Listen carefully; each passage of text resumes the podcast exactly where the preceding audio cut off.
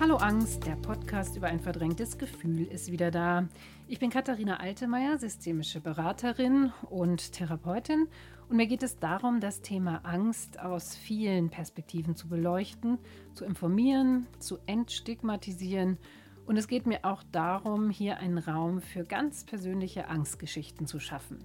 Ich rede mal mit Expertinnen, mal mit Betroffenen, mit Menschen, die etwas Spannendes zu diesem Thema zu erzählen haben. Heute ist das André Eichbauer. Früher Projektmanager in Werbe-, Marketing- und Designagenturen, heute Kunsttherapeut, Familienvater, Hundebesitzer, Gründer und Betreiber des sogenannten Elephant Rooms. Das ist ein virtueller Ort, an dem André Menschen hilft, die ein Burnout haben oder gerade kurz davor sind, in ein solches hineinzuschlittern, so wie er selbst vor einigen Jahren. Und da sind wir auch schon beim Thema dieser Folge. Es geht um das Burnout-Syndrom. Und dementsprechend hört ihr heute mal keine Geschichte, in der Angst die Hauptrolle spielt. Ich fand es trotzdem wichtig, einen Abstecher in diese Richtung zu machen, und zwar aus folgenden Gründen. Zum einen steigt die Zahl der diagnostizierten Burnouts seit Jahren, und zwar vor allem bei den unter 55-Jährigen. Zum anderen treten Angst und eine chronische Erschöpfung oft zusammen auf. Manchmal bedingen sie sich sogar. Denn wer jahrelang eine Angststörung hat und diese vielleicht im Job auch noch versteckt oder kompensiert, vielleicht durch extra viel Arbeit, der oder die ist gefährdeter, irgendwann nicht mehr zu können. Oder die Angst tritt als Folge eines Burnouts auf, übrigens besonders häufig in Form von Panikattacken. Außerdem ist mir nach dieser Folge noch etwas aufgefallen. Und zwar, was Angststörungen und ein Burnout gemeinsam haben. Es geht in beiden Fällen meistens darum, was für eine Beziehung wir zu uns selbst und unseren Gefühlen haben. Darum geht's. Immer wieder. Das kann man auch den Schilderungen von André entnehmen. Er erzählt, wie es ist, wenn von heute auf morgen gar nichts mehr geht, wie ihm ein stationärer Klinikaufenthalt half, wieder auf die Beine zu kommen und er dennoch in ein zweites Burnout rutschte. Erst als er verstand, dass es nicht darum geht, im Außen etwas zu verändern, sondern im Innen, in ihm selber, ging es wirklich wieder aufwärts. Und da sind wir wieder bei dem Thema, es geht darum, wie gehe ich eigentlich mit mir um? Spannend fand ich auch, dass er mir erzählte, dass sein Ausbrennen auch etwas mit seiner Angst vor dem Nicht-Dazugehören und Nicht-Genug-Sein zu tun hat. Jetzt aber viel Spaß beim Zuhören. Immerhin ist die Batterie jetzt wieder voll. Yeah. Deswegen würde ich einfach mal anfangen. Ja, also André, ich freue mich total, dass wir hier sitzen, live uns gegenüber. Das ist das erste Mal seit der ersten Podcast-Folge, dass mir wieder live jemand gegenüber sitzt und dann auch noch hier in meiner neuen Heimat im Chiemgau, in meinem Coaching-Raum. Das finde ich natürlich besonders klasse. Es freut mich total und vielen Dank für die Einladung. Und auch für mich war es total schön, heute in der Früh herzufahren. Und ich habe es jetzt auch nicht so weit, weil auch für uns ist es ja unsere neue Heimat ab dem Sommer, das ja. Chiemgau zumindest. Also auch wenn wir nicht direkt Nachbarn sind, aber wir sind so in Steinwurfweite fast. Ja, und das finde ich ja auch schon wieder also grandios. Lustig. ja, wirklich. Ja, pass auf, wir fangen einfach mal an, würde ich los. sagen. Mm, mich würde interessieren, hast du dein Burnout schon mal künstlerisch dargestellt? Ja, das habe ich tatsächlich gemacht. Erzähl mal. Ähm, ich war ähm, nach meinem ersten Burnout ähm, relativ schnell so weit, dass ich gesagt habe, ich würde gerne in eine Klinik gehen. Ähm, am liebsten in eine Tagesklinik, damit irgendwie so der familiäre Ablauf so wenig wie möglich gestört wird. Das ist halt dann so, wie wenn man im Büro ist. Und im ZIP in München wird tatsächlich Kunsttherapie angeboten. Und ähm, da habe ich das erste Mal selber Kunsttherapie kennengelernt und ähm, habe mich dann auch gleich dran gemacht, meinen Burnout zu visualisieren sozusagen. Ähm, ich glaube heute, wenn ich mich, äh, wenn, wenn, ich mich heute aus Therapeutensicht als, als Patienten sehen würde, fände ich es, glaube ich, fast schon so ein bisschen schwierig, weil ich mich so auf gar keine von den Übungen eingelassen habe und so meine Idee hatte, die ich irgendwie aufs Papier bringen wollte. Aber ja, den mhm. gibt es tatsächlich immer noch. Und wie sah das dann aus? Wie können wir uns das vorstellen? Es war äh, ein ähm, großes Bild, zwei Meter mal ein Meter, so eine Paketrolle. Lustigerweise das Material, auf dem ich jetzt, wenn ich jetzt für mich selber mal immer noch mal, nämlich Paketpapier, Paketrollenpapier mit Ölkreiden, ähm, das war ein großer Hase, den ich dann am Schluss erschossen habe. So, das war für mich so ähm, dieser böse Hasen, Bad Bunny, äh, der böse Hase, der in mir gesteckt hat, den ich versucht habe loszuwerden. Mhm. Genau. Und das war so 2017, glaube ich? Das war 2017, genau. genau ja. Und was würdest du denn heute, 2023, dem André von 2017 gerne so mitteilen?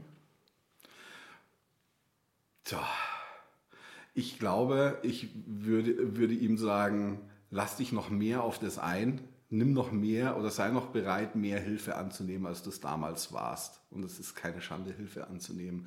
Ich glaube, damit tun sich alle, die ähm, mit psychischen Problemen anfangen zu kämpfen, ähm, anfangs am allerschwersten. So dieses sich selbst eingestehen und sich dann eben auch Hilfe zu suchen.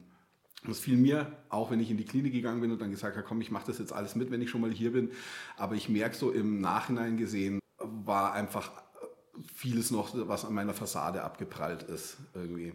Also da hätte ich bestimmt noch mehr draus rausziehen können. Ich glaube, Offenheit würde ich mir empfehlen. Da gehen wir nachher sowieso noch mal ganz genau drauf ein. Ich okay. stelle am Anfang immer so Fragen zum Reinkommen. Ich habe auch, ich fand es so toll, wir haben uns ja über LinkedIn kennengelernt, weil wir einfach einen Beitrag von, von der Shit Show, das ist die Agentur für psychische Gesundheit, nennen sie sich, glaube ich, oder? Genau. Genau, ja. weil wir den geliked haben und so sind wir ins Gespräch gekommen. Da habe ich mir gedacht, Mensch, eigentlich wollte ich so lange schon mal eine Folge machen, wo auch Burnout eine Rolle spielt, weil ich glaube, dass viele Menschen, die auch eine Angstthematik haben, in gewisser Weise da schon auch gefährdeter sind als andere.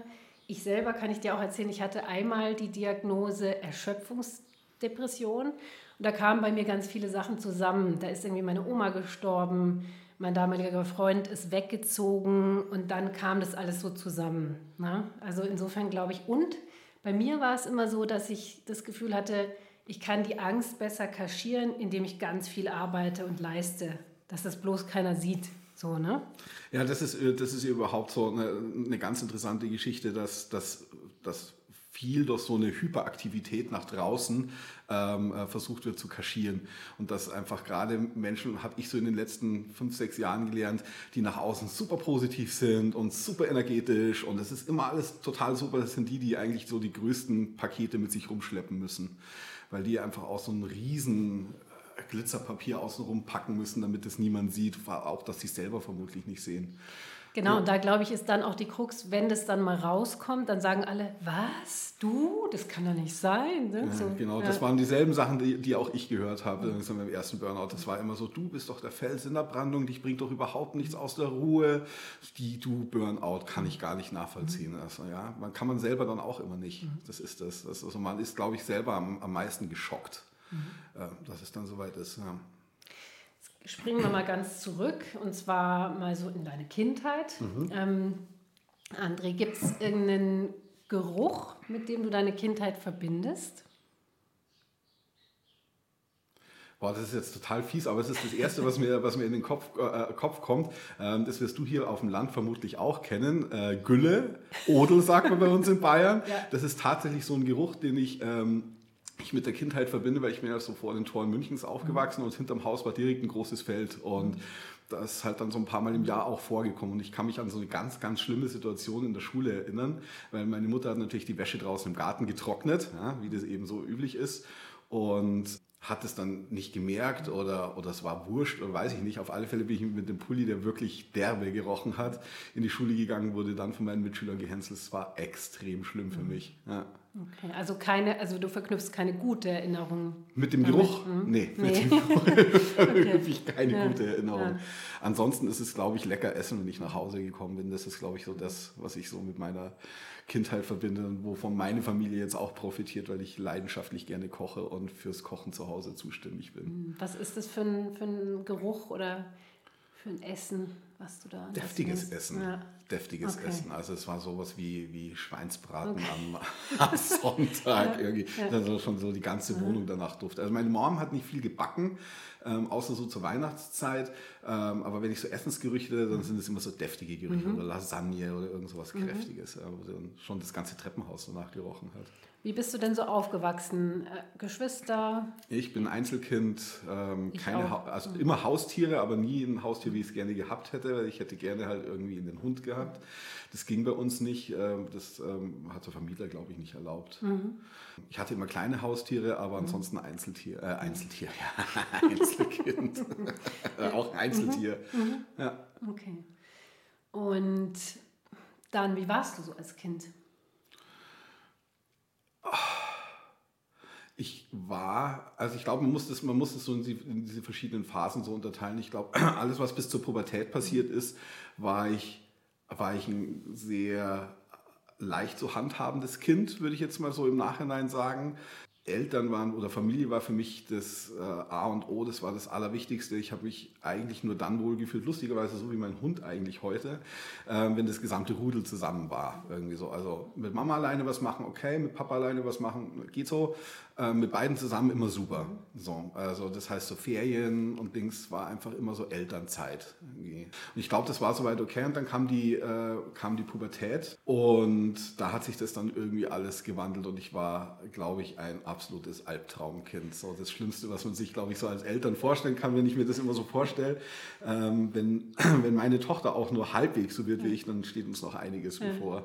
Denke ich mir bei ja. mir auch mal. Ja. Also, also so Schul Punk-mäßig oder wie warst du so? Ja, also äh, ja, ich war erstens war ich ab, äh, ab dem ich 14 war, immer in irgendeiner von diesen Gruppierungen. Das hat mhm. relativ schnell gewechselt. Ich war zuerst Mod, das war so das allererste. Kennst du das? Cool, ja, finde ja? ich super Mod. Ja, Mods waren super, aber noch, noch in dem Alter, bevor man den Roller fahren konnte. Ähm, dann, oh, was war denn als nächstes? Punk war auf alle Fälle auch, ähm, ähm das war glaube ich dann direkt so im Anschluss. Ja, und dann war, äh, kam auch irgendwann so die Techno-Zeit und okay. alles, was eben so da dazugehört. Als es so ähm, Ende der 80er, Anfang der 90er nach München geschwappt ist, da bin ich dann gerade 18 geworden und ich habe natürlich die volle Kelle mitgenommen. Rave. Mhm. Ja, also und alles, was dazugehört, mit Freitagabend okay. weggehen und Sonntagmittag okay. nach Hause kommen. Ja. Okay. Und ich glaube, es war nicht immer einfach für meine Eltern. Sagen wir es mal so. Total. Also ich sehe das heute auch also der Blick auf mich als Teenagerin ist heute auch echt ein anderer. Man hofft, dass ja. das eigene Kind bitte ja, nicht ja. so. Meine Hoffnung ist ja, dass die Gene meiner Frau auch durchschlagen mhm. bei meiner Tochter und dann mhm. wird es hoffentlich so ein bisschen mhm. ruhiger werden. Du und dann, wie ging es dann weiter? Bis zu diesem Moment hattest du aber nicht irgendwie, dass du jetzt sagst, irgendwas Depressives oder Ängstliches oder. Nee, ähm, es ist so, und ich arbeite das ja gerade mhm. in meiner eigenen Therapie auf. Ich bin mhm. jetzt seit meinem letzten Klinikaufenthalt auch in einer, ähm, gehe zweimal in der Woche zu meinem Therapeuten. Und wir arbeiten an ganz vielen Dingen. Das fängt natürlich in der Kindheit an und zieht sich immer so bis ins Jetzt. Und wenn ich, ähm, wenn ich so, so retrospektiv betrachte, war da immer, eine, immer ein Wunsch, irgendwie mit dazu zu gehören. Mhm ähm, gleichzeitig gepaart mit der Angst, und da kommen wir jetzt auch vielleicht so in Richtung mhm. äh, deines Themas, mhm. der Angst eben nicht dazuzugehören mhm. oder nicht gut genug zu sein. Mhm. Und ich glaube, das hat sich ganz fest in mir manifestiert, bis sich dann, und das wurde dann so in der letzten Klinik dann diagnostiziert, tatsächlich so eine ähm, narzisstische Persönlichkeitsstörung rausgebildet hat, so ein mhm. bisschen aus, okay. dieser, aus diesem Wunsch, etwas da oder aus der, aus der Sorge etwas darstellen zu müssen, was man eigentlich nicht ist. Mhm. So eine Fassade über eine Fassade über eine Fassade okay. über eine Fassade zu stülpen, ähm, von der man dann oder von der ich dem, der Meinung war, dass sie, äh, dass sie nötig ist, weil ich anders nicht akzeptiert mhm. werde. Mhm. So.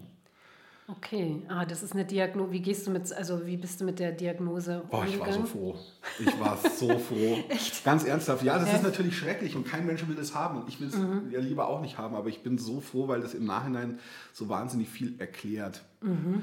von dem ich, bei dem man sich immer fragt, warum, warum fühle ich das denn so oder warum sehe ich oder warum handle ich denn so, warum mhm. verhalte ich mich so?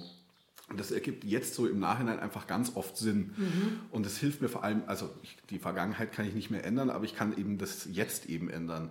Und auch wenn ich dann so aus der Intuition raus handle, ähm, ist es dann meistens so, dass es spätestens dann so nach der ersten Nacht drüber schlafen, wenn ich mir dann am nächsten Tag mhm. denke, oh Gott, und du weißt schon, warum das wieder so war. So. Ich bewundere dich da jetzt echt, weil gerade, also weil das ist ja so ein Wort, gerade jeder also wird ja so als Narzisst irgendwie abgestempelt, ne? also von Politikern und so weiter. Und das ist ja jetzt nicht gerade was, also da bewundere ich dich, dass du da so offen mit umgehst und auch sagst, ich kann da was dran ändern, weil das ist ja, also finde ich, ich versuche es zumindest, ja das, ja. Das, das, mit dem Narzissmus ist natürlich irgendwie so eine Modegeschichte. Ja. ja. das ist so ein bisschen wie mit dem Burnout. So jeder, mhm. jeder der etwas auf sich hält mhm. im Berufsleben, hat mindestens mal einen Burnout gehabt, am besten mehrere, weil ansonsten trägt man ja nicht den äh, oder tritt man ja nicht den Beweis an, dass man tatsächlich bis zum Anschlag alles mhm. gegeben hat. So, das ist ja schon fast so ein bisschen eine Auszeichnung. Und das mit dem Narzissten ist halt einfach ganz schnell irgendwo hingeworfen. Mhm. Ja, ähm, und ich glaube, die wenigsten oder ich weiß, die wenigsten wissen, was es, was, was es wirklich bedeutet und was mhm. es auch für einen Leidensdruck für die Betroffenen und auch für deren mhm. Umgebung bedeutet. So, wenn man heute mal in die Literatur guckt zum Thema Narzissmus, findet man also das ist jetzt ein Bauchgefühl, nicht, dass mhm. ich es ausgewertet hätte, aber findet man 98 Prozent der Bücher so, wie werde ich einen Narzissten los und mhm. wie schlimm ist es, mit einem Narzissten zusammenzuleben, aber halt kaum ein Buch, das einem mal hilft zu verstehen, was in einem selber passiert, mhm. wenn man selber das hat. Ja, das ist ja auch nicht so, dass wir das immer alle total lustig finden, mhm. narzisstisch spannend, zu sein ja. und das irgendwie absichtlich den anderen das, also ja, natürlich schon absichtlich den anderen das Leben versauen. Ja, mhm. das ist ja irgendwie so diese diese Krux der äh, Manipulationsfähigkeit, mhm. die äh, Narzissten ganz besonders stark ausgebildet haben. Also ähm, jemand anderen abzuwerten, jemand, um sich aufzuwerten, dieses Ja, oder Ding, einfach, oder, oder überhaupt Dinge zu manipulieren, mhm. also ähm, Geschehnisse in eine, in eine, gewisse Richtung mhm. zu lenken mhm. durch ähm, Kommentare, durch eigene Handlungen und das alles so ein bisschen so zu beeinflussen. Also das machen Narzissten schon und das machen sie auch sehr, sehr gut mhm. manchmal. Aber die leiden natürlich auch drunter. Und da, wo der Narzissmus herkommt, der Ursprung des Narzissmus mhm. ist immer ein schlimmes Leiden. Mhm. Ja, und das ist bei mir nicht anders. Und würdest du es jetzt darauf, also du hast ja eben gesagt, dass das bei dir darauf zurückzuführen ist, dass du immer diesen Gedanken hattest, kann ich dazugehören, bin ich gut genug, so irgendwie. Ja, da muss man nochmal ja. einen, Schritt, noch mal, noch mal einen Schritt weiter springen vielleicht. Ähm, und in der Kindheit gucken, wer denn ähm, ähm, im Elternhaus oder ähm, äh, beim Aufwachsen dafür verantwortlich ist, dass man eben nicht in so eine, in so eine ähm, Falle tappt. Mhm. Ja? Dass man sich eben nicht nur toll findet, wenn man was Besonderes erreicht hat, ja? sondern dass man sich einfach toll findet, weil man ein toller Mensch mhm. ist. Also das ist das, was ich versuche, meiner Tochter mitzugeben. Also, es ist mir, also ich freue mich für dich, wenn du eine Eins schreibst, aber mir persönlich, mhm. ganz ehrlich, es ist völlig egal, ob das eine Eins oder eine Zwei mhm. oder eine Drei ist. Ab einer Vier wird es schwierig und ab mhm. einer Fünf hast du für deine schulische Laufbahn ein Problem, aber in meiner, in, in meiner Achtung sinkst du oder, oder steigst du nicht mit deinen Noten. Ähm, und Noten sind jetzt so ein Beispiel. Und ich habe ja gerade gesagt oder vorher gesagt, dass ich, ähm, ich glaube, so bis zu meiner Pubertät ähm, recht handsames Kind war, danach das Gegenteil geworden bin und zu dem Zeitpunkt, als die Pubertät eingesetzt hat, bei mir ist auch das Verhältnis zu meinem Vater völlig abgerissen. Ähm, und der war zwar da, aber er war für mich nicht greifbar. Also es war so eine Nicht-Beziehung sozusagen. Und das heißt, so an der Stelle, an der man anfängt, gegen seinen Vater zu rebellieren und ihn quasi zum, vom Thron zu stoßen, um dann festzustellen, dass er eben nicht der unfehlbare Überheld ist, sondern auch nur ein Mensch ist, ähm, bis zu dem bin ich halt nie gekommen. So, das ist einfach ein Teil, der in meinem Großwerden, ähm, ich sage es absichtlich nicht Erwachsenwerden, aber der in meinem Aufwachsen einfach gefehlt hat. Mhm. Und der bestimmt dazu beigetragen hat, dass, es, dass, es, dass ich viele Dinge mit mir selber ausmachen musste und da leider nicht immer zur, ähm, zur richtigen Lösung gekommen bin, sondern zu der für mich damals naheliegendsten, aber die es halt so mittel- und langfristig war das halt irgendwie eine Schnapsidee, mhm. muss man so mhm. im Nachhinein mhm. sagen. Machen wir nochmal, also jetzt waren wir bei der Jugend und bei dem Narzissmus-Ausflug sozusagen. Wie ging es denn dann weiter? Ähm, nach, der, nach der Pubertät. Ähm, ich weiß, dass ich, ähm, dass ich beruflich wollte ich in eine, also ich, anders, äh, vielleicht gar nicht mit dem beruflichen anfangen. Ich mhm. habe ganz lange zu Hause gewohnt. Ich bin erst ausgezogen, da war ich, boah, muss ich überlegen, 23. Mhm. Ich wollte unbedingt in die Werbung gehen. Das war da, damals, gell? Ja, das war damals einfach irgendwie so, ähm, ähm, irgendjemand hat mal gesagt, so dieses Hollywood-Bild der Werbung, es ja. kam ja erst dann äh, Dekaden später, die Mad Men-Serie, genau. aber im Prinzip war es das, mhm. ja, was ich damals auch so gesehen habe und ich fand das alles ganz toll, diese glitzernde Welt und mit allen Begleiterscheinungen, die in der Agenturszene mhm. eben noch so angesagt waren, war das für mich total erstrebenswert und habe aber keinen Ausbildungsplatz da gekriegt und habe dann in dem Betrieb, in dem mein Vater gearbeitet hat, eine Ausbildung zum Industriekaufmann gemacht und bin dann über ein paar Umwege dann doch irgendwie in der Agenturszene gelandet. So, und da war ich dann quasi von meinem 24. Lebensjahr an bis eigentlich bis zum letzten Burnout mhm. sozusagen mhm. in dieser Szene drin. Das war so, also was beruflich passiert ist.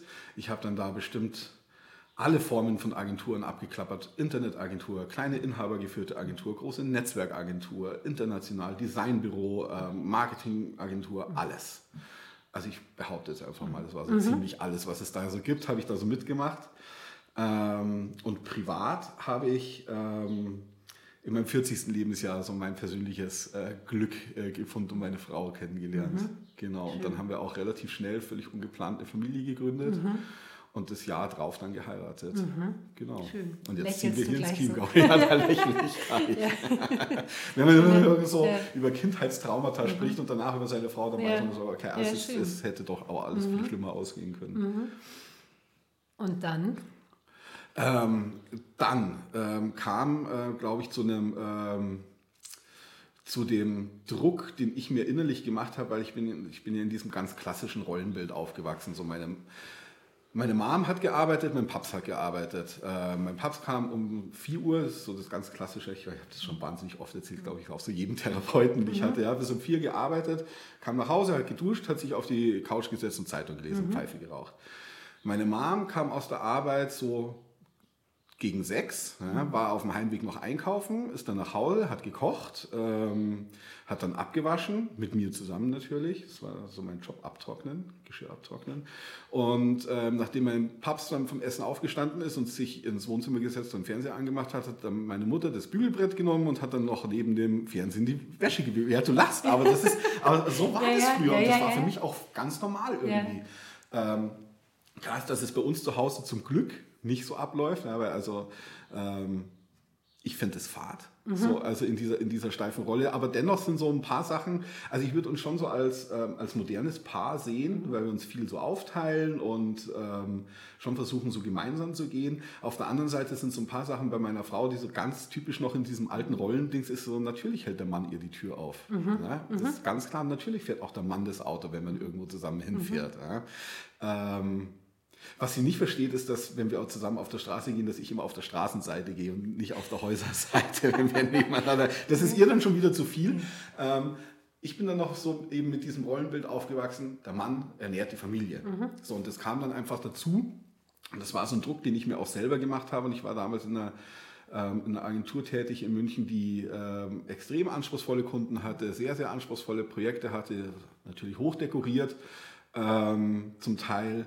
Und man konnte sich da schon stark selbst verwirklichen, aber die wollten natürlich auch einiges sehen, so an Einsatz, an persönlichen Einsatz. Und dann kam das mit der Familie und ich habe dann ähm, gemerkt, es wird so ein bisschen viel. Ja. Ähm, dann war meine Tochter war ein gutes Jahr auf der Welt.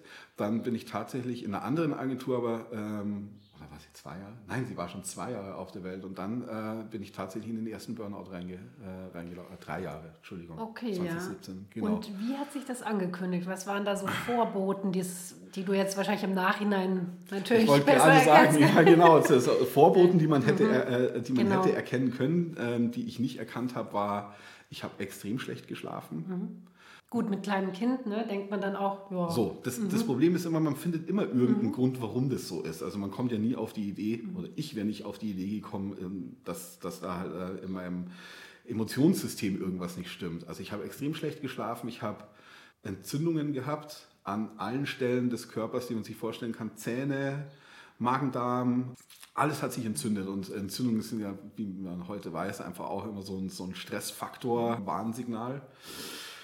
Und dann bin ich extrem dünnhäutig geworden. Und das war, glaube ich, dann so das letzte. Da ist es meiner Frau dann schon aufgefallen, dass irgendwas nicht stimmt. Und ich kann mich erinnern, dass wir vor meinem ersten Burnout gemeinsam im Urlaub waren am Gardasee. Das war natürlich auch irgendwie so eine Idee mit, wir fahren in den Sommerferien an den Gardasee zum Zelten. das war natürlich irgendwie äh, Trubel. Und da war es schon so, da war mit mir einfach kein Auskommen mehr. Irgendwie so. Also meine Kleine hat, ähm, hat irgendwie im Café eine Tasse umgeworfen und bin ich schon ausgetickt. Einfach. Ich wollte gerade fragen, war, warst du dann wütend oder eher traurig Extrem. oder nee, eher wütend? Wütend. wütend. Okay. Für mhm. Trauer war überhaupt gar kein Platz. Mhm. Das war, hat die Wut alles weggebügelt. Und auch das weiß ich ja heute, dass gerade so Wutthemen ähm, ganz viel mit Angst einfach zu tun haben. Ja, das sind halt einfach so Angstüberdeckungsreaktionen. Ähm, das Schöne an der Wut ist, dass man da das Gefühl hat, man kann was tun. Also genau, man, ne? man, ist wieder im genau. Machen, ja. Mhm. Man ist im Machen und das ist so ein bisschen so mhm. eine Möglichkeit der Angst vor der Angst mhm. aus dem Weg zu mhm. gehen. Ähm, ja, genau, das war ganz schlimm. Also ich war extrem dünnhäutig, war super aggressiv und dann ging es auch relativ schnell. Wir sind zurückgekommen und am Tag da, also an meinem ersten Arbeitstag war dann so, dass ich, ähm, dass, dass ich am Abend schon aus dem Laden rausge rausgegangen bin und mit den Tränen gekämpft habe, die ich natürlich auch nicht zugelassen habe, weil das ist ja klar, ich bin ein Kerl, Indianer kennt keinen Schmerz, so der erste, erste meiner bescheuerten Glaubenssätze, die mich irgendwie so aus Kindheit, ähm, an Kindheitstagen an begleiten. Und am nächsten Tag war mir klar, ich kann nicht mehr ins Büro gehen. Ich kann da nicht hin. Ich hatte wirklich Angst. Ich hatte Angst, ins Büro zu gehen. Es war und körperlich hat sich das auch irgendwie bei dir übel oder? Ach, äh, ganz ehrlich, mhm. kann ich gar nicht mehr sagen. Okay. Also ich weiß, dass ich, ähm, dass ich mich schwach und leer gefühlt habe, also mhm. kraftlos einfach mhm. auch. Das war so dieses, ich will eigentlich mich nur noch zusammenrollen in Fötusstellung und auf der Couch und bitte guckt keiner. Mhm. So. Ich frage nur, weil bei mir damals bei meiner Erschöpfungsdepression war das so, da wusste ich von heute auf morgen, ich kann nicht mehr dieses Gebäude betreten. Also es war für mich so, nur so, ich kann da nicht mehr reingehen. Und wenn man das dann Leuten erzählt, sagen die alle, spinnst du? Also, ne? Ich kann das total nachvollziehen. Es ging mir auch so, die mhm. Vorstellung, die Vorstellung, dort die Tür aufzumachen und meinen mhm. Kollegen entgegenzukommen, war so ein Horror, mhm. dass, äh, und es waren da ja nicht alle Kollegen schlimm, ja, mhm. also die wenigsten eigentlich, so bis auf ein oder zwei, die so. Ja, das war, die Vorstellung war so katastrophal, dass dass die, die Möglichkeit, zu meinem Hausarzt zu gehen, dem ich auch heute immer noch extrem dankbar bin, mhm. und da eine Dreiviertelstunde zu sitzen und nur zu heulen, mhm. der mich dann so mit Tempotaschentüchern gefüttert hat, mich mhm. einfach hat machen lassen, mhm. das war wesentlich näher als die Idee, äh, in dieses Büro zu gehen. Mhm. Das, also das war völlig, das stand nicht zur Disposition. Ja. Und dann, also ich frage immer, und dann? Ja, und dann. genau, äh, dann hat mir mein ganz lieber Hausarzt, zu dem ich auch so ein spezielles Verhältnis habe, weil der in, im ersten Berufsweg gar nicht Arzt ist, sondern Hip-Hopper. Mhm. das ist nämlich Rapper und ähm, hat aber auch Medizin studiert und für sich irgendwann äh, zur Jahrtausendwende festgestellt, dass dieses Pop-Business nicht seine mhm. Welt ist mhm. und er dann doch lieber Arzt wird. Er ist jetzt glücklicherweise Arzt geworden. Cool. Das ist eine so der ganz, ganz wenigen Sachen, die ich mhm. extrem vermissen werde, wenn ich München verlasse, ist mhm. auf alle Fälle mein Doc. Es ist auch nicht so einfach, hier überhaupt Ärzte zu finden, sag ich. Vielleicht behalte ich den auch ja. einfach und fahre ja. auch weiterhin zu ja. dem. Mhm. Der hat dann gesagt, so, nee, pass auf, Mann, du gehst überhaupt nirgendwo ins Büro. Ich schreibe dich jetzt erstmal krank ja, und dann ähm, guckst du, dass du äh, dass du einen Therapeuten kriegst. Und dann sind wir so beim nächsten Thema, finde mal einen Therapeuten. Das war jetzt vor fünf Jahren, glaube ich, wirklich noch ein bisschen einfacher. Mhm. Und er hatte einen Tipp, äh, zu dem bin ich dann hingegangen. Mhm. Und da haben wir dann so nach der dritten, vierten Session dann schon gesagt, so komm, geh mal in die Klinik. Also, mhm. Du musst erstmal auf die Beine kommen. Mhm. Sie müssen erstmal auf die mhm. Beine kommen. Das ist der für deinen Therapeuten immer gesiezt. Genau. Und dann bin ich in die Klinik gegangen. Und nach der Klinik hatte ich so ein bisschen das Gefühl, es geht wieder. Also mhm. es geht wieder im Sinne von, ich kann wieder rausgehen, ich kann wieder einkaufen mhm. gehen, weil auch das war so eine, so eine Erfahrung. Ich weiß, dass ich einmal einen Blackout hatte im DM. Da eine Frau hat mich gebeten, so, hey, wenn du irgendwie vom Doc kommst, dann geh doch bitte noch irgendwie, weiß ich nicht, was kaufen, mhm. Waschpulver und sowas. Und ich weiß, dass ich dann reingegangen bin in den DM am Rotkreuzplatz und wir hatten so zwei, zwei Etagen und du gehst rein im, mhm. im Erdgeschoss und gehst in den Keller runter. Und dass ich reingegangen bin und das war Vormittag und es war leer. Und dann komme ich hoch zur Kasse und der Laden ist bumsvoll und ich frage mich, wo die Leute auf einmal herkommen und schaue auf die Uhr und stelle fest, dass ich eine Stunde in diesem Laden war und ich habe keine Ahnung, was in dieser Stunde passiert ist. Mhm. Einen völligen Filmriss gehabt. Mhm. Und das ging nach der Klinik wirklich viel, viel besser. Und ich hatte nach der Klinik diesen, diese Exit-Strategie für mich, wie ich, aus der, wie ich aus dieser Agenturmühle aussteigen kann, weil mich die, das Erlebnis hatte ich eigentlich bei einer Körpertherapiestunde, wo ich dem ähm, Therapeuten, nachdem wir, nachdem wir die Übung gemacht haben, so am Ende der Stunde ähm, gesagt habe, so, ich habe keine Ahnung, was du gerade gemacht hast, aber es hat gerade in mir wahnsinnig was mhm. ausgelöst. Ich kann es noch nicht mal äh, ich kann es noch nicht mal beschreiben gerade, aber ich wollte mich bedanken bei dir. Das hat echt was getan. Vielen, vielen Dank, SRK. Das ist mein, was hat er denn so gemacht? Also ich weiß nicht. Nee, es war eine, es war eine, ähm, ähm, eine Aufstellung mhm. mit uns als Gruppe und mit mhm. einer anschließenden Gedankenreise. Ich kann mhm. leider den Inhalt, weiß ich mhm. nicht mehr. Mhm. Ähm, so eine Fantasiereise. Und ich weiß, dass ich das Gefühl hatte, ich habe da irgendwie mit, ne, mit dem Kind in mir connected. Mhm. So das erste Mal. Und das, was ich da gesehen habe, war absolut nicht zum Konfetti werfen, aber es war halt einfach, ich hatte da eine Connection wieder. Kontakt, so, ich ja. bin so mhm. durch, durch, durch, meine ganzen, durch meine ganzen Fassadenschichten mhm. irgendwie so durchgedrungen und das habe hab mich da schon zu Tränen gerührt und dann war mir irgendwie klar, sage ich so, hey, vielen Dank. Mhm. Und sagte, ja, jetzt muss ich nicht bedanken, das ist mein Job. Und dann bin ich rausgegangen ähm, und habe mich gefragt, so, wann hat sich denn eigentlich das letzte Mal bei dir irgendeiner bedankt im Job mhm. für das, was du mhm. da getan hast? So richtig ernsthaft mhm. Bedankt, dass du da wirklich was verändert hast und es mir aufgefallen ist, überhaupt nie passiert. Und dann habe ich gesagt, weißt du was, du wirst Therapeut. Therapeut finde ich super. Und Echt, ist ja cool. Genau so dachte ich mir das. Und mhm. dann hatten wir lustigerweise tatsächlich in der nächsten mhm. Stunde Kunsttherapie. Und dann mhm. habe ich mir gedacht, und zwar Kunsttherapeut. Mhm. Und nach der Stunde bin ich zu meiner Therapeutin hingegangen und habe gesagt, ich hoffe, Sie finden das jetzt nicht übergriffig, aber wie werde ich, was Sie sind? Mhm. Ich würde das gerne machen. So, genau. Und dann habe ich das gemacht. Dann hat sie mich an, ähm, an das Institut weiterempfohlen, an dem ich das Studium dann angefangen habe später äh, mit Bitten und Betteln. Sie mich da aufgenommen haben, weil ich eigentlich diese Voraussetzungen gar nicht erfüllt hätte. Aber sie fand meine Geschichte so rührend, dass sie dann gesagt haben, mach, mach doch erstmal irgendwie so das Grundlagenjahr. Und wenn dir das dann taugt und wir auch irgendwie so Potenzial sind, dann kannst du das große Studium machen. Und das habe ich gemacht. Und habe das große Studium dann 2019 angefangen. Toll. Genau. Ja. Erzähl mal ein bisschen über Kunsttherapie, weil ich denke, die meisten ne, haben da nicht so eine genaue Vorstellung. Kunsttherapie greift, und das finde ich das Schöne mhm. an der Kunsttherapie, an der Stelle, an der, uns, an der es uns schwerfällt, äh, mit Worten drüber zu sprechen, was mhm. uns so bewegt. So, es fällt immer relativ schwer, gerade am Anfang von der Therapie, ist mir aufgefallen, in beiden Kliniken, in denen ich war und auch in meiner, ähm, in meiner ähm, ambulanten Therapie, in der ich ja immer noch bin. Es ist am Anfang immer wahnsinnig schwer, so diesen diesen Schampunkt zu übertreten. Ja? Und es fängt ja immer damit an, dass man selber bei sich hinschaut und man, man schämt sich sogar dafür. Ja? Und da bietet die Kunsttherapie halt so einen ganz niederschwelligen Einstieg, weil sie in erster, oder auf den ersten Blick sehr, sehr unschuldig ist. Mhm. Viele sagen dann immer, ich kann nicht malen, was soll ich denn dann in der Kunsttherapie? Da geht, es geht nicht darum, ein schönes Bild zu malen.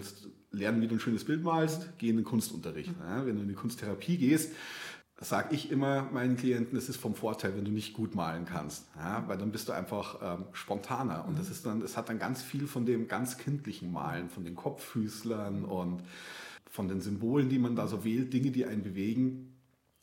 Und das Schöne ist, dass man auf eine ganz spielerische Art und Weise so einen Zugang zu sich, zu seinen eigenen Ressourcen findet, zu seinen positiven wie zu seinen negativen auch, an denen man arbeiten will. Und das ist das, was es so schön macht, zu arbeiten, sowohl auf der einen als auch auf der anderen Seite, also sowohl auf Patientenseite, weil man nicht so diesem Druck ausgesetzt ist, wenn man dem Therapeuten gegenüber sitzt, der dann so sagt, so, wie war denn das? Oder wie, wie fühlen Sie sich? Sprechen Sie doch mal über Ihre Gefühle. Was, was willst du einem erzählen? Ganz ehrlich, da gehst du hin als als Mitte 20-Jähriger, sage ich jetzt mal, oder als Anfang 20-Jähriger, ähm, ähm, wie ich sie jetzt auch in meiner Klinik kennengelernt habe. Die Leute sind ja mittlerweile sehr, sehr jung, die da auch in der Therapie gehen. Was soll denn der erzählen, was er für Gefühle hat? Ganz ehrlich, das ist, der hat noch nie mit seinen Freunden drüber gesprochen. Ja. Wir ja aus unserer Generation noch viel weniger, weil wir ja gelernt haben, dass das mit den Gefühlen, das machen die Frauen, wir nicht so. So, und da kommst du, da kommst du übers Malen einfach ganz schnell, ganz schnell, ganz unschuldig dran. Und wenn du dann einen Therapeuten hast, der sich mit dir hinsetzt und dir dann mal so ein bisschen erklärt oder dich erkennen lässt, was du dort machst. Er sagt dir ja nicht so, ich sehe auf dem Bild übrigens, na, Sie haben ins Bett gemacht als kleines Kind. Das äh, sich ganz deutlich an dem Dreieck mit der, mit der gelben Farbe erkennen. Ähm, sondern der hilft einem ja selber da so ein bisschen, schafft man durch diese Bilder eine, eine Gesprächsgrundlage, auf der man sich dann auf der Zeitebene zurück und auf der Körperebene nach innen bewegen mhm. kann. Und das ist das, was für mich Kunsttherapie so wahnsinnig interessant macht.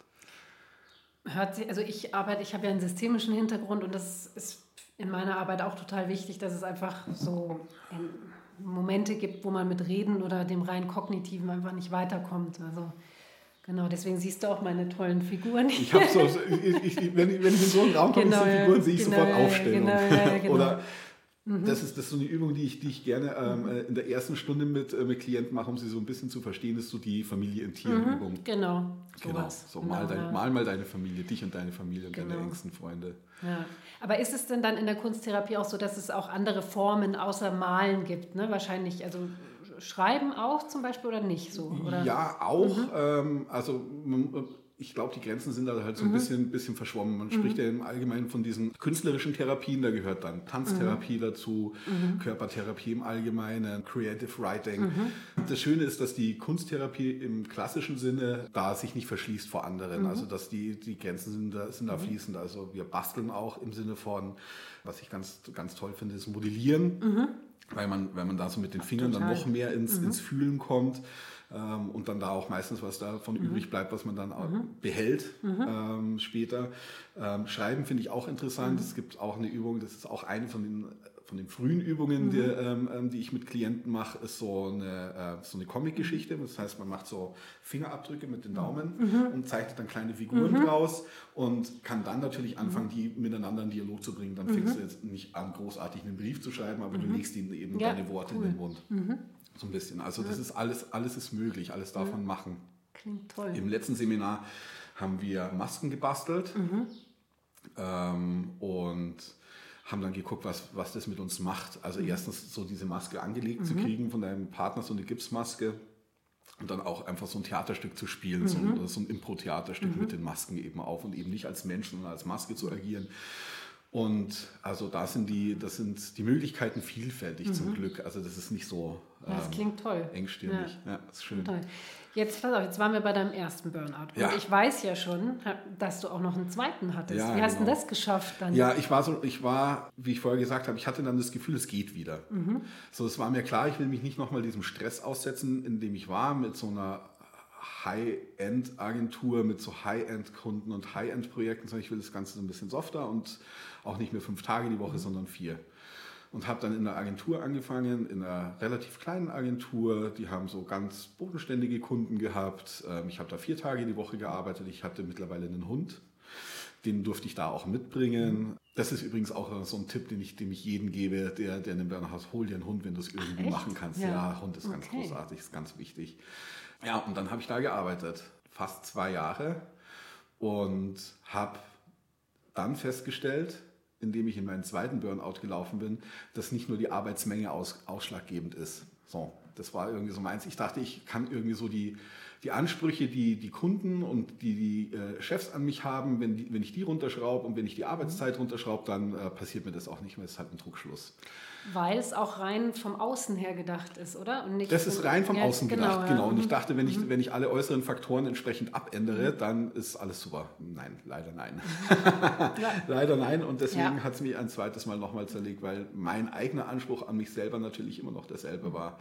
Nämlich natürlich der Beste zu sein von allen. Ja? Ähm, und von allen Kunden geliebt zu werden und von meinen von meinen Chefs, von meinen ähm, ähm, Vorgesetzten geliebt zu werden. Auch das ist was, was ich in der Therapie äh, rausgefunden habe, dass ich immer versucht habe, von meinen Chefs Vaterliebe zu kriegen, die ich damals nicht gekriegt habe und das jetzt über meine Chefs nachzuholen und dann wahnsinnig enttäuscht war, wenn ich das nicht gekriegt habe. Ja? So eine bedingungslose Liebe mit so, äh, auch wenn du einen Fehler machst, ich habe dich trotzdem lieb. Das kriegst du halt nicht vom Chef. Ist auch nicht sein Job. Ja? Das, sein Job ist, den Laden am Laufen zu halten. Und da ist halt auch einfach mal nötig, jemanden halt die Ohren lang, lang zu ziehen. So, genau, da ich all das nicht geändert habe, bin ich dann ähm, schwupps direkt in den zweiten rein. Und der hatte dann tatsächlich nicht so einen langen Anlauf, weil der erste hat so retrospektiv drei, vier Jahre, in denen es so langsam bergab gegangen ist. In dem Fall waren es wirklich zwei Monate. Das war dann gerade zur äh, Pandemiebeginn, es ging Kurzarbeit rum. Also ich habe ich hab ja persönlich kein Problem damit, zu Hause zu arbeiten und den ganzen Tag keinen zu sehen. Zwingend. ähm, aber es war dann natürlich irgendwie so äh, mit Kurzarbeit und Job ist nicht mehr so sicher und da ist immer noch die Familie, für die ich hauptverantwortlich bin. Ähm, ähm, und genau, dann hat es mich das zweite Mal zerlegt. Es ging dann ganz schnell und es war dann allerdings tatsächlich relativ ähnlich. Es war mitten in einem Call mit einem Kunden, mit einem neuen Kunden, bei dem ich dann schon gemerkt habe, ich bin wie ein voller Schwamm. Also es, es passt kein Tropfen mehr rein. Ich kann gar nichts mehr aufnehmen. Ich hätte protokollieren sollen. Und konnte mich tatsächlich noch so lange zusammenreißen, bis der Call zu Ende war. Dann war der Call zu Ende und ich bin direkt in Tränen ausgebrochen und habe einer anderen Kollegin, die gar nicht mit in dem Call war, nur geschrieben, so, ich kann nicht mehr, ruf mich nicht an, es, es, es geht nicht mehr.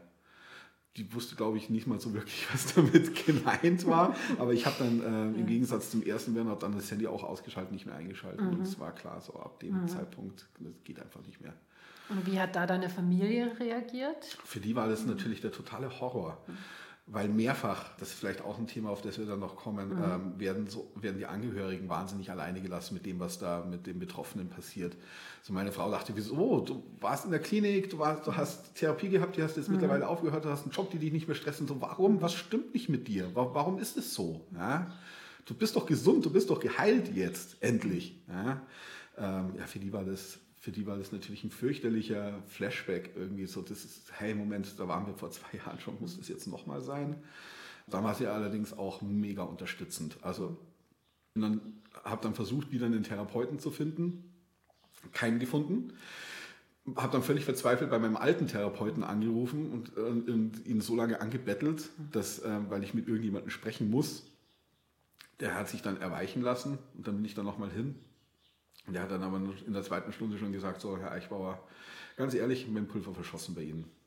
Gehen Sie stationär, das ist das Einzige, was noch hilft. Und das war dann natürlich irgendwie so, what? Das jetzt stationär gehen, also wirklich irgendwie in die Klinik mit dort pennen auch, wie soll denn das gehen? Irgendwie so meine Frau, Hund, Kind, äh, Geld, all das. Und weiß dann noch, dass ich mit meiner Frau spazieren gegangen bin und sie dann gesagt haben, was hat er gesagt? Sag ich, ja, der hat einen Quatsch erzählt irgendwie so, das muss irgendwie anders sein. Was hat er gesagt? Dann habe ich gesagt, ja, der wird mich in die Klinik stecken. Und sagt, ja, klar gehst du in die Klinik. Also, wie willst du das machen? Das kriegen wir schon. Und das war dann ähm, total erleichternd für mich an der Stelle. Dann war es nochmal schwer, überhaupt eine Klinik zu finden.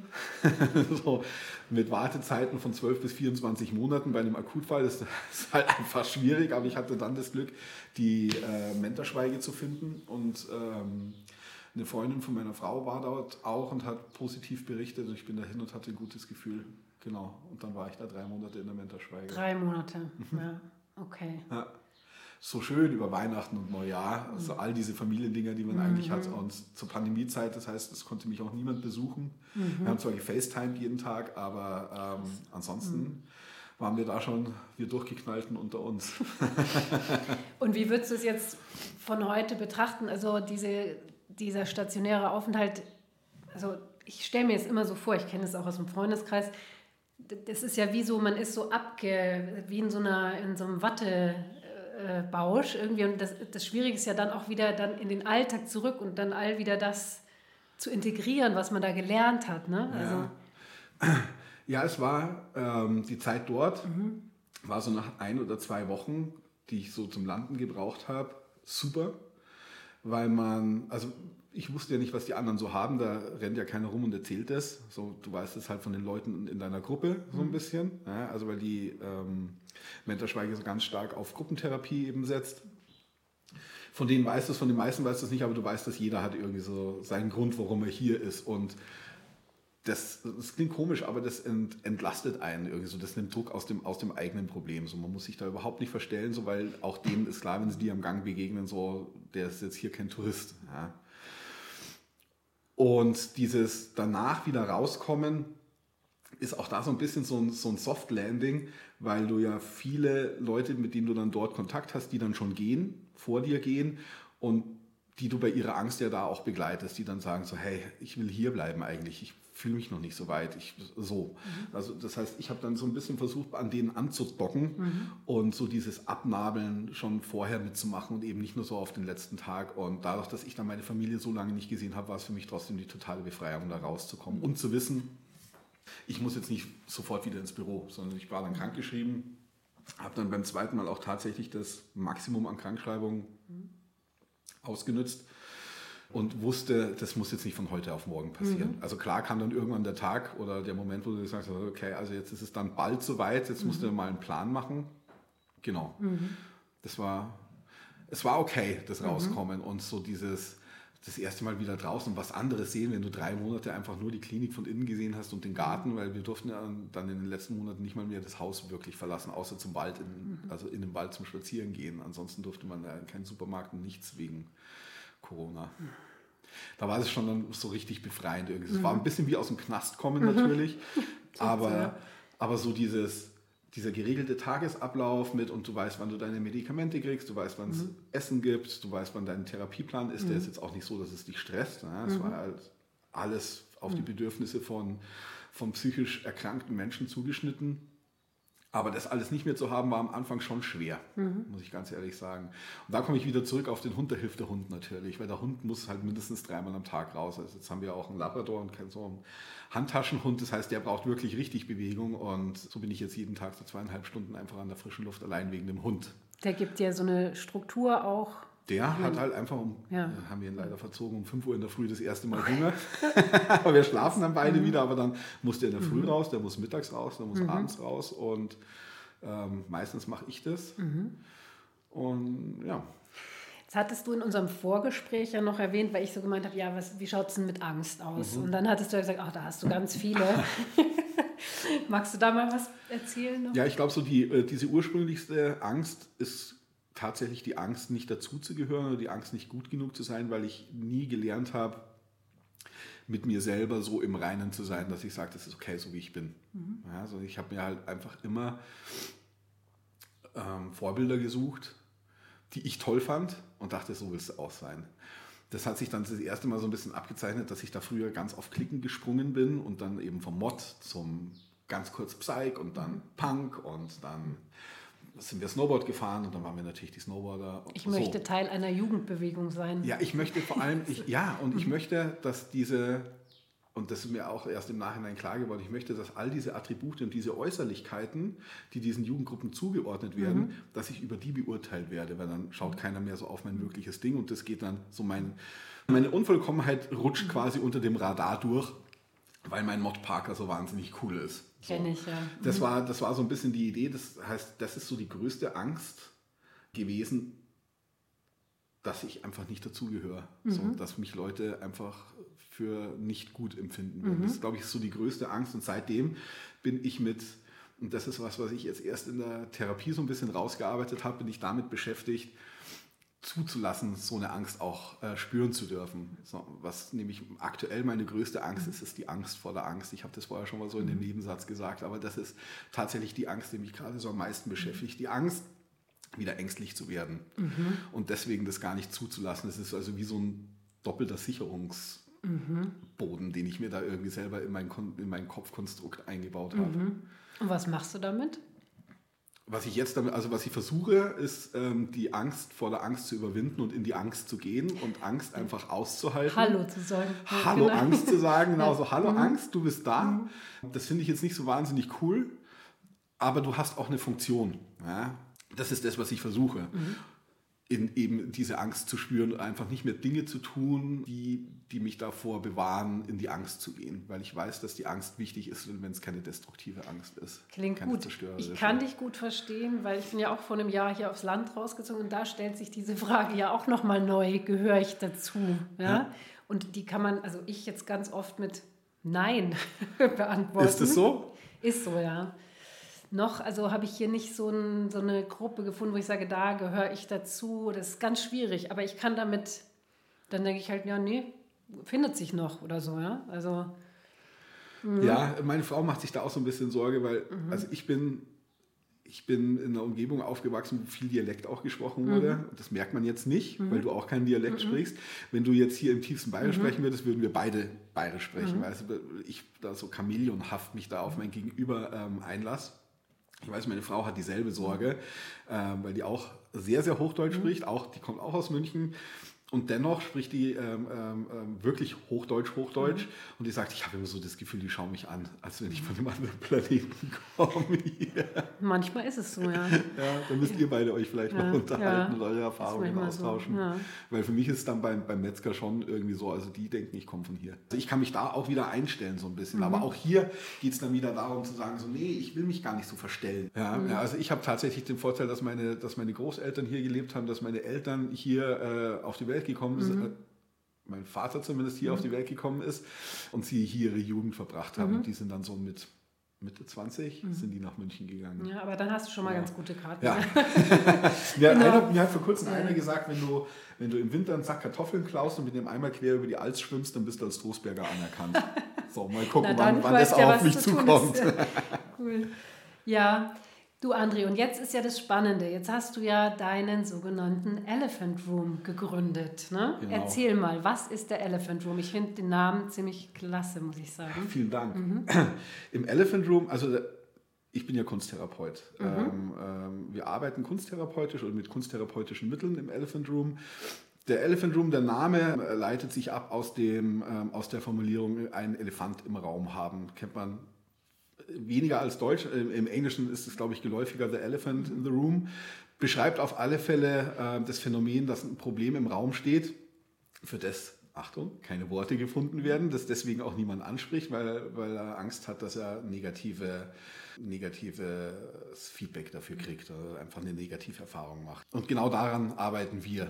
Vielleicht besser mit dem Elefanten klarzukommen, erstmal selber ihn benennen zu können und ihn dann vielleicht auch aus dem Raum zu kriegen, letztendlich. Genau. Mhm. Das Ganze findet in einem äh, digitalen Raum statt, ausschließlich online, was sicherlich ein paar Nachteile, aber auch wahnsinnig viele Vorteile hat ähm, online zu arbeiten. Gerade die Pandemie hat uns ja in den letzten ähm, Jahren so ein bisschen vor Augen geführt, dass man sich nicht immer, auch wenn es mal schön ist, sich persönlich gegenüber zu sitzen, so wie wir beide jetzt, aber dass es nicht immer zwingend notwendig ist, im selben Raum sich zu befinden, ähm, um, die, äh, um die Vibes des anderen ähm, zu spüren. Das funktioniert auch so ganz das gut. Sehe ich auch so, ja.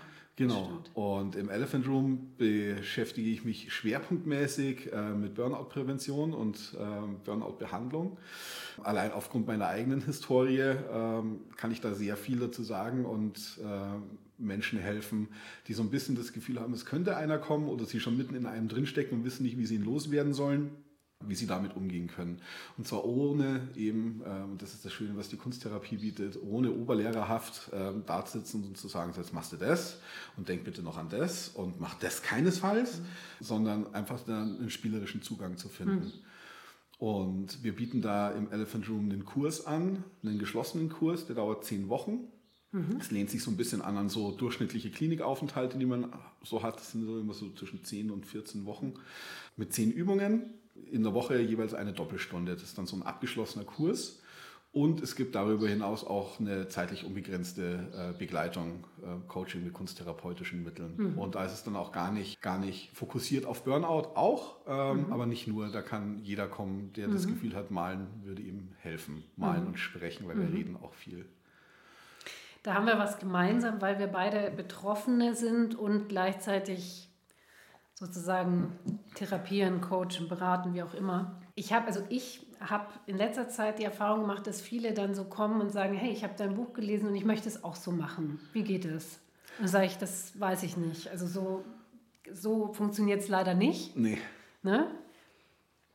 Ja, ich fand es ich fand es gerade mit dieser, weil du das angesprochen hast, die Kredibilität total wichtig. Ich kann mich erinnern, in der ersten Klinik, in der ich saß, hatte ich eine, man hatte dann immer so den persönlichen Therapeuten. Mhm. Und das war, jetzt will ich nicht sagen junges Mädel, aber sie war schon sehr jung und ich würde jetzt mal sagen, so vielleicht so ein Jahr aus der Uni. Und bei der hatte ich dann schon immer so das Gefühl, wenn ich ihr gegenüber sitze, dass wir uns nicht unterhalten, sondern dass die so im Kopf durch ihr Buch durchgeht. Mhm. Und sie weiß ganz genau, was für Fragen sie mich fragen muss. So. Und das ist, glaube ich, was, was du und ich unseren Klienten bieten können, ist so die eigene Erfahrung. Ja? So, ich weiß, wie es dir geht, weil ich war an derselben Stelle.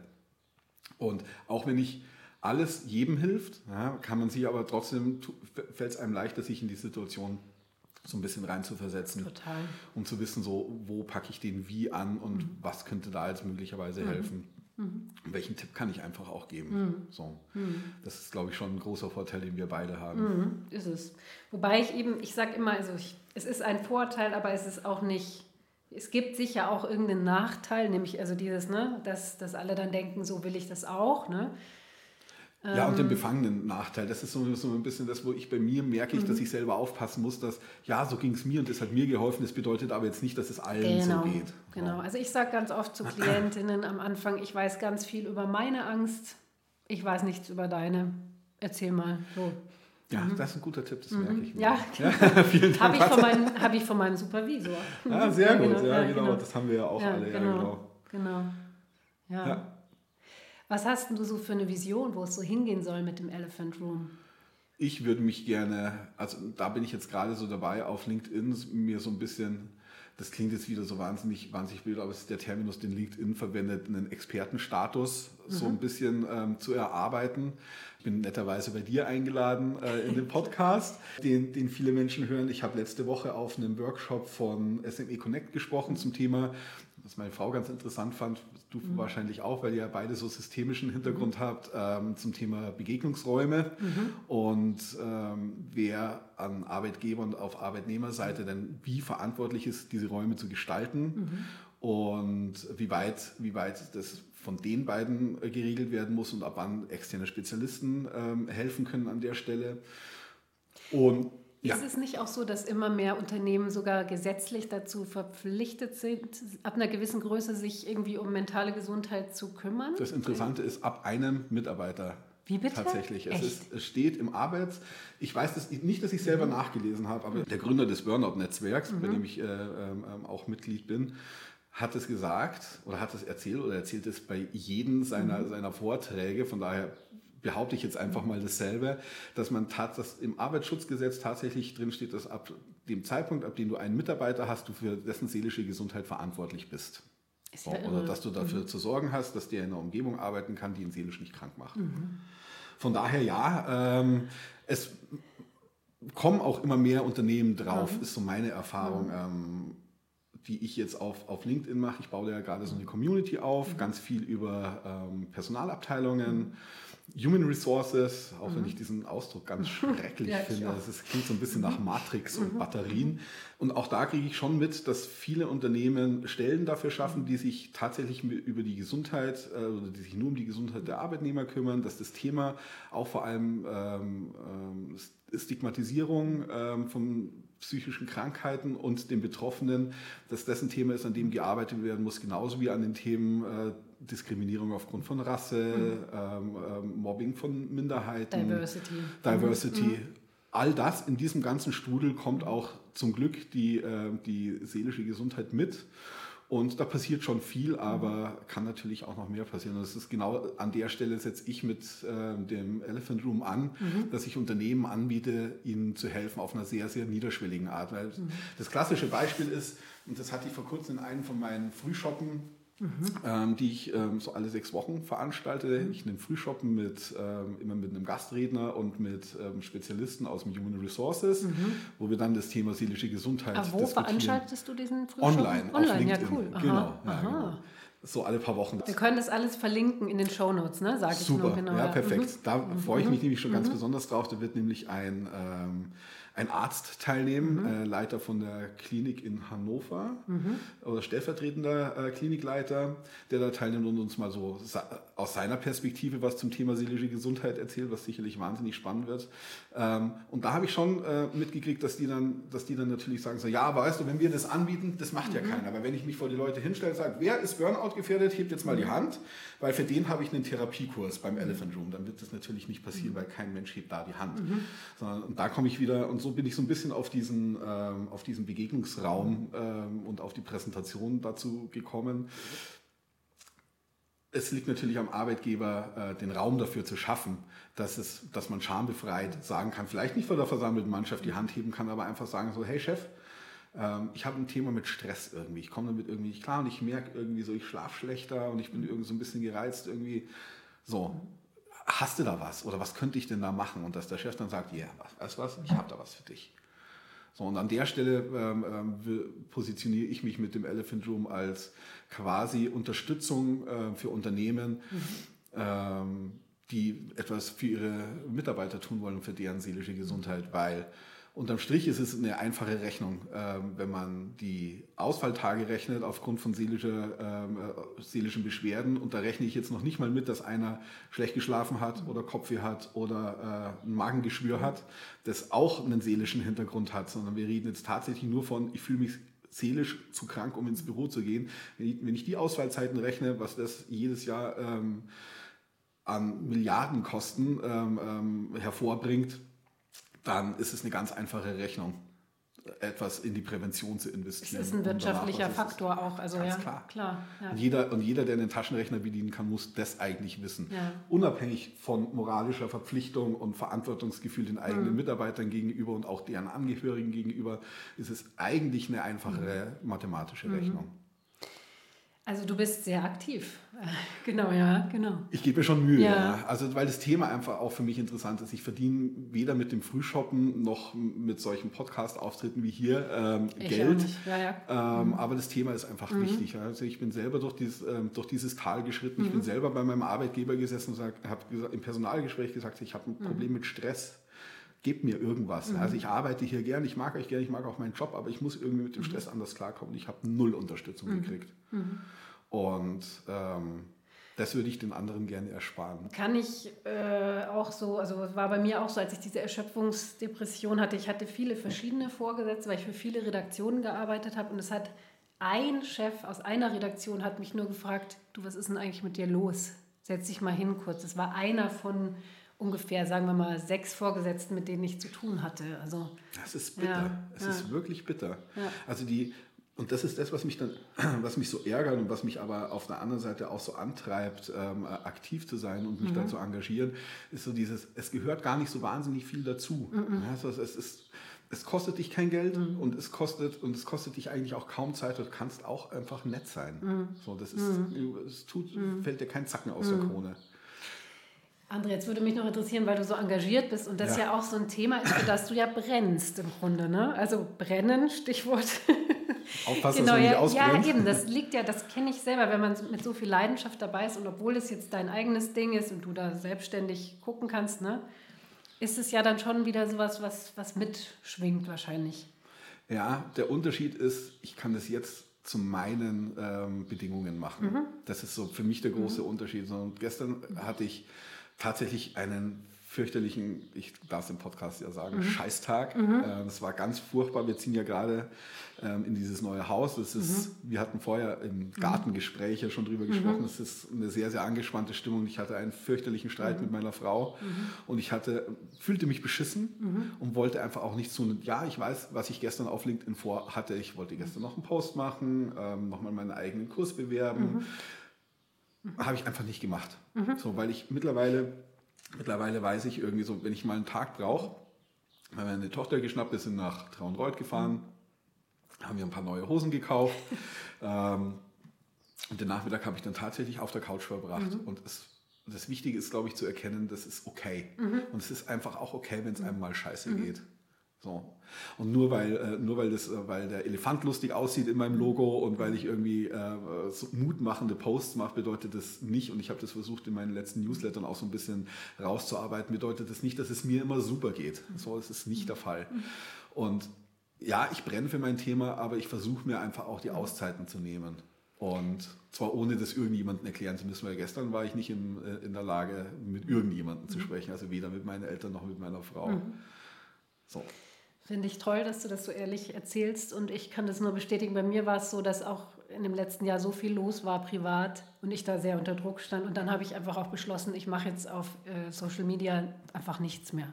Ne?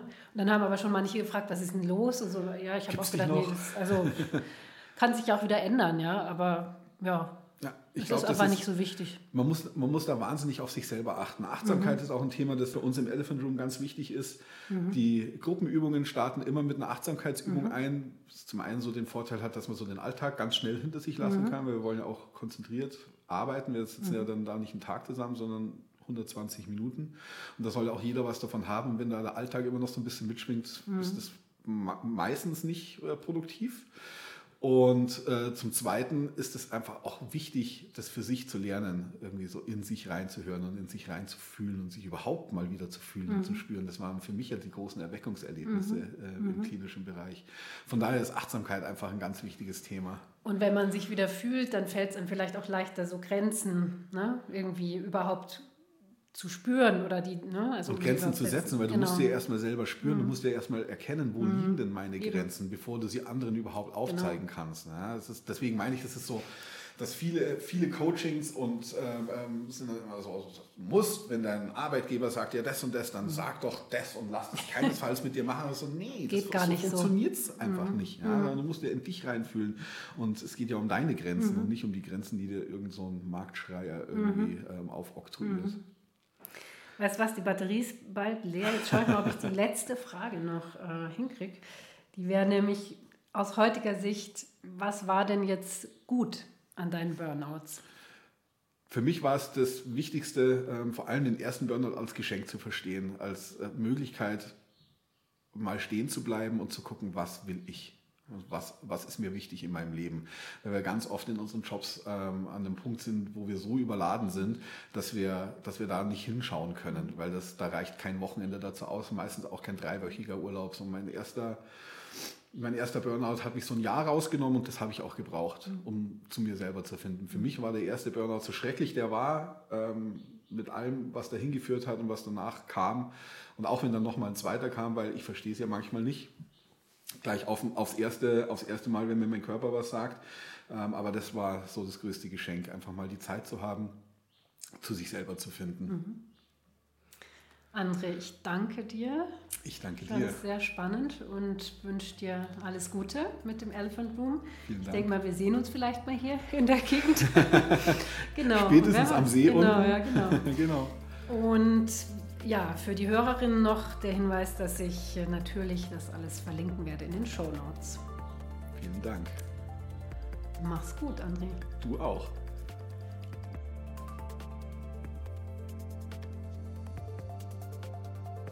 Sämtliche Infos zu André Eichbauer und seinem Elephant Room findet ihr wie immer in den Show Notes.